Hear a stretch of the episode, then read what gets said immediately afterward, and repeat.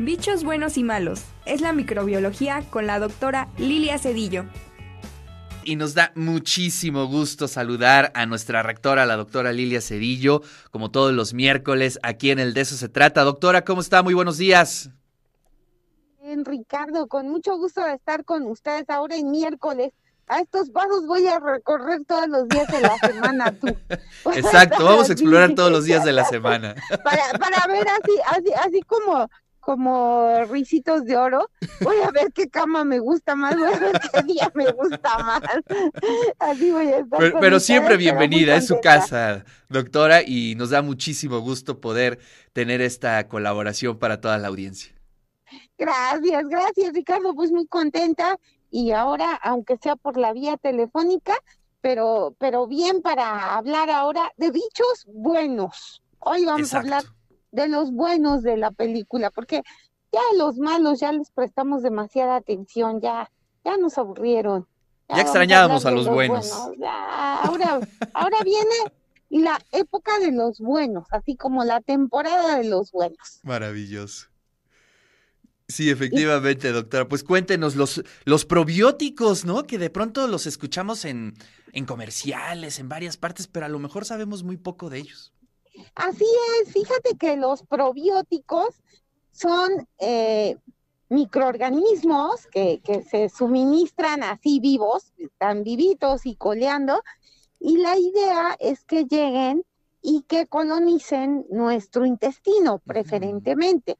Eh, el intestino es un, es un sitio como muy, muy solicitado por los microorganismos, ¿no? Nuestro intestino está lleno de microorganismos.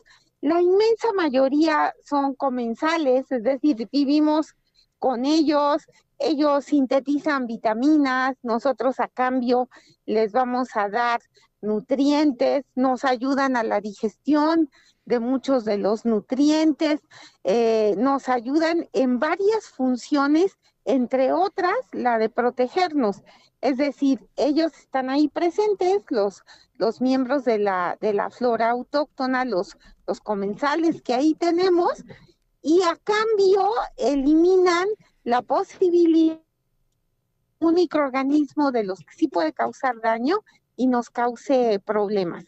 Sin embargo, hay épocas de nuestra vida en la que por diversos motivos esos microorganismos que están ahí, que son la parte de la flora autóctona, pueden de alguna manera disminuir en número o en variedades de, especies que se encuentran ahí.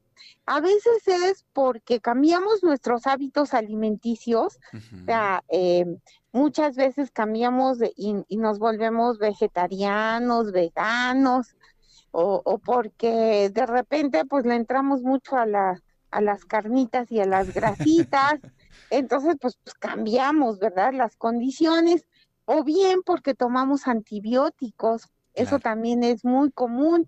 Los antibióticos arrasan con todos los bichos, buenos, malos y de todo. Entonces, en esas circunstancias, lo que nosotros queremos es restablecer una flora buena, ¿verdad? Una, una flora autóctona benéfica para los, los, buenos hábitos alimenticios, para el buen funcionamiento de, de, nuestro intestino, de nuestro tracto digestivo. Entonces, eh, ¿qué es lo que tenemos que hacer? Bueno, generalmente después de un tratamiento con antimicrobianos se sugiere tomar alguno de los probióticos, ¿verdad? Y esos probióticos van a tener como función eh, restablecer esa flora buena, esa flora autóctona benéfica.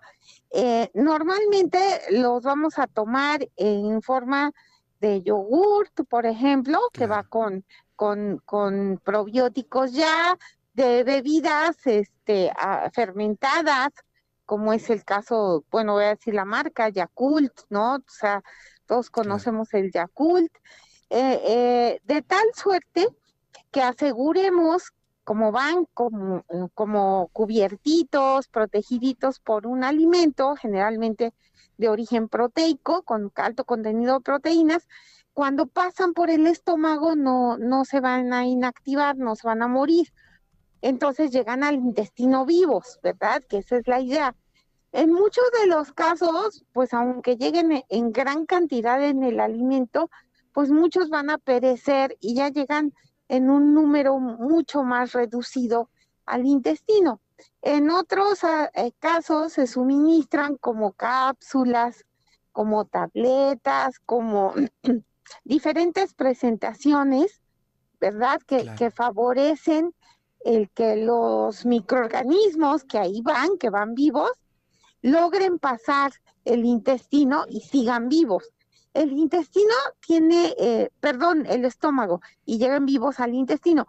El estómago tiene un pH muy ácido, cercano a 1, ¿no? Eh, la escala para medir la acidez va de 1 a 14. Entre más cercano al 1 sea, pues es que es más ácido, ¿verdad? Este, y, entre más cercano al 14 sea, es que es menos ácido, es más alcalino. Entonces, eh, si tiene pH 1, significa que es muy, muy ácido, que esa es una de las características de nuestro estómago. Produce ácido gástrico, jugo gástrico, eh, y, y, en ese jugo gástrico pues va el equivalente al ácido clorhídrico. Entonces es, es, es muy fuerte ese ácido, tiene como función eliminar la carga microbiana de, de, los alimentos para que no nos vayan a hacer daño y también favorecer la digestión. Entonces, los probióticos deben ser resistentes a su paso por el estómago para que así tengan de verdad un efecto benéfico.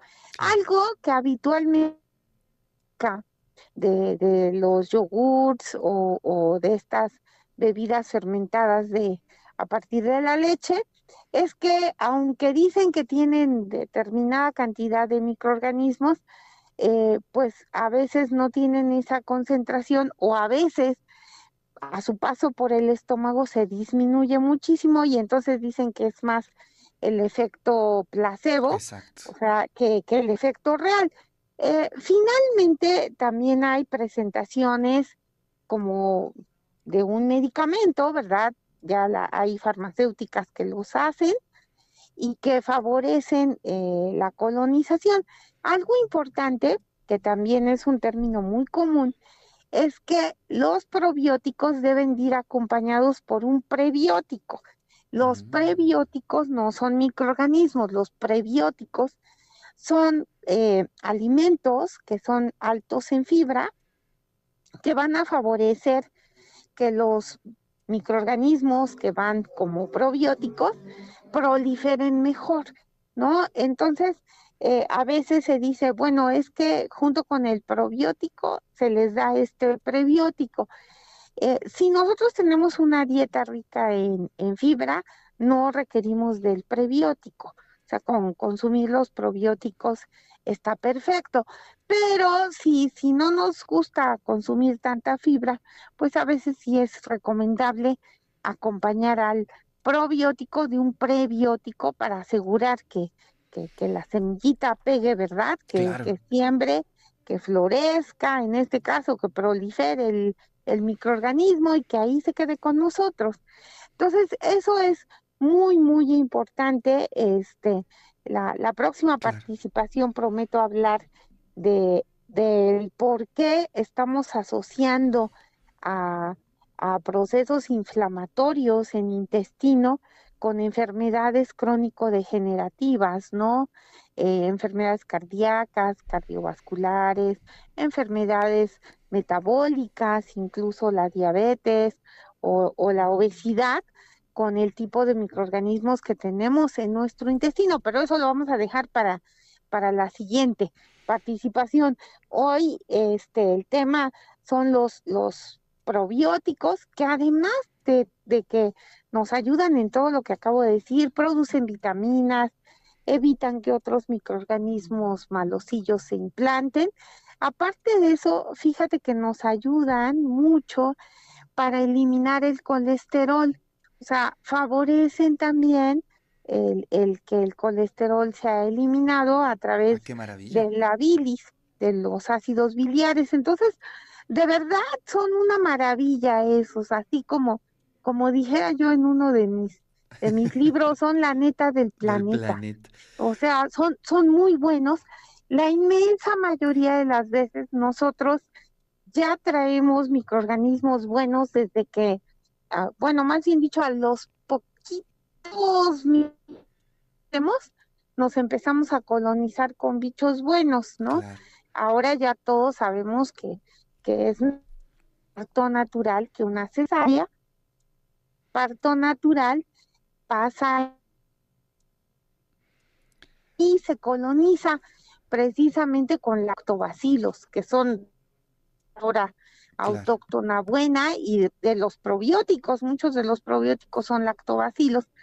Entonces, desde que el bebé pasa, se impregna de lactobacilos y de otros microorganismos buenos y, van directito a su intestino y ahí fíjense que es curioso, pero el, el, eh, a los pocos minutos que llega un microorganismo al intestino, como todo es tan bonito, es así como los que llegan a, a, la casa primero, es casa nueva, y dicen, ah, esta recámara me gustó, yo me la quedo. No, pues, pues los bichos son así. Ya se halla ahí. Este intestino me gustó, aquí me lo quedo. Entonces, se lo quedan, de veras que se lo quedan, porque generalmente se arraiga esa flora con nosotros. Entonces, sí es importante por eso que las futuras mamás, si no tienen una contraindicación médica, pues muchas están prefiriendo otra vez el parto natural porque tiene muchas ventajas, entre ellas que el bebé se va a colonizar por bichos buenos desde poco después de que nazca. Entonces, pues vale la pena conocer esto, que las futuras mamás lo conozcan y, y que si está en ellas decidir la forma de tener un bebé, este, pues definitivamente el parto natural favorece que nos colonicemos con bichos buenos, de esos que están en los probióticos. Oiga, doctora, tenemos aquí varias preguntas. Nos escribe Lucía, una radioescucha. Eh, nos dice, doctora, ¿los búlgaros son buenos? ¿Ayudan en este caso? Sí, los, los búlgaros también tienen una buena cantidad de probióticos. ahí, este, pues normalmente eh, la, la cepa, como así decimos, no se cuida tanto. Entonces, a veces, como nos lo regala la comadre, la amiga, la vecina, este, pues a veces ya, ya la, la cepa no va tan, tan pura que digamos, entonces tenemos como una amplia variedad, ¿no? Aquellos que son muy buenos, otros que no son tan buenos, pero vaya, en términos generales son buenos, este, vale la pena que, que la gente los tenga en casa y, y los consuma a diario, ¿verdad? Ahí son, son sabrosos con, bueno, a mí mucho, mucho, mucho no me gustan porque son aciditos, sí. pero le pone uno miel, azuquita, alguna eh, fruta dulce y, y, ya pasan bien, ¿verdad? ¿Será, sabes qué, Ricardo, ahorita que dijeron los, los búlgaros, ¿será que de chiquita mi mamá me daba búlgaros? E, e, exactamente eso le iba yo a comentar, como, Como que era la tradición, pero creo que eso no era lo que me molestaba, lo que me molestaba era lavarlos diarios y cambiarles la leche, eso no me gustaba. Me, recuerdan a unos momentos este, no tan gratos de mi niñez, y sí, los búlgaros no, la verdad es que tampoco me gustan mucho, pero bueno, pues son recomendables. Son, son recomendables, ¿verdad? Son buenos, son así como como la emulsión de Scott, guaca, la sabía bien horrible, pero de que nos la hacían tomar, nos la hacían tomar y decían para que tengas huesos fuertes. Exacto, para que crezcas. También aquí hay otra, eh, otro comentario de Georgette, compañera universitaria, en torno al Yakult, que bueno, dice que sí es interesante el, tema, pero creo que tiene mucha azúcar el Yakult, ¿no? Entonces hay que tener ahí cuidado. Eh, eh, tiene mucha azúcar, eso es lo, lo malo que tiene ese alto contenido de azúcar, pero vaya, sí, si no pequeñas cantidades y si se toman uno al día, pues no pasa nada, ¿verdad? Mi mamá en paz descanse era ya como súper fan de los Yakults y entonces esa quería dos Yakults en la noche a fuerza y si no, no se dormía. Era como los niños chiquitos. Entonces nada más hay que cuidar la cantidad, ¿no? Claro. Este, no es recomendable por su alto contenido de, de azúcar, pero, pero vaya, este, hay que medirnos, ¿no? O sea, con no excedernos no pasa nada, ¿no? O a menos de que la persona sea diabética, ¿verdad? Ahí sí no, no son recomendables, pero si una persona no es diabética, con que se mida es bastante bueno. Doctora, pues muchísimas gracias, le mando un fuerte abrazo y pues por aquí nos vemos el siguiente miércoles. Perfecto, Ricardo. Un abrazo a todos los que nos escuchan y, ya saben, bonita semana. Estamos a la mitad de la semana. Hay que echarle muchas ganas para los días que faltan y les mando un abrazo a todos.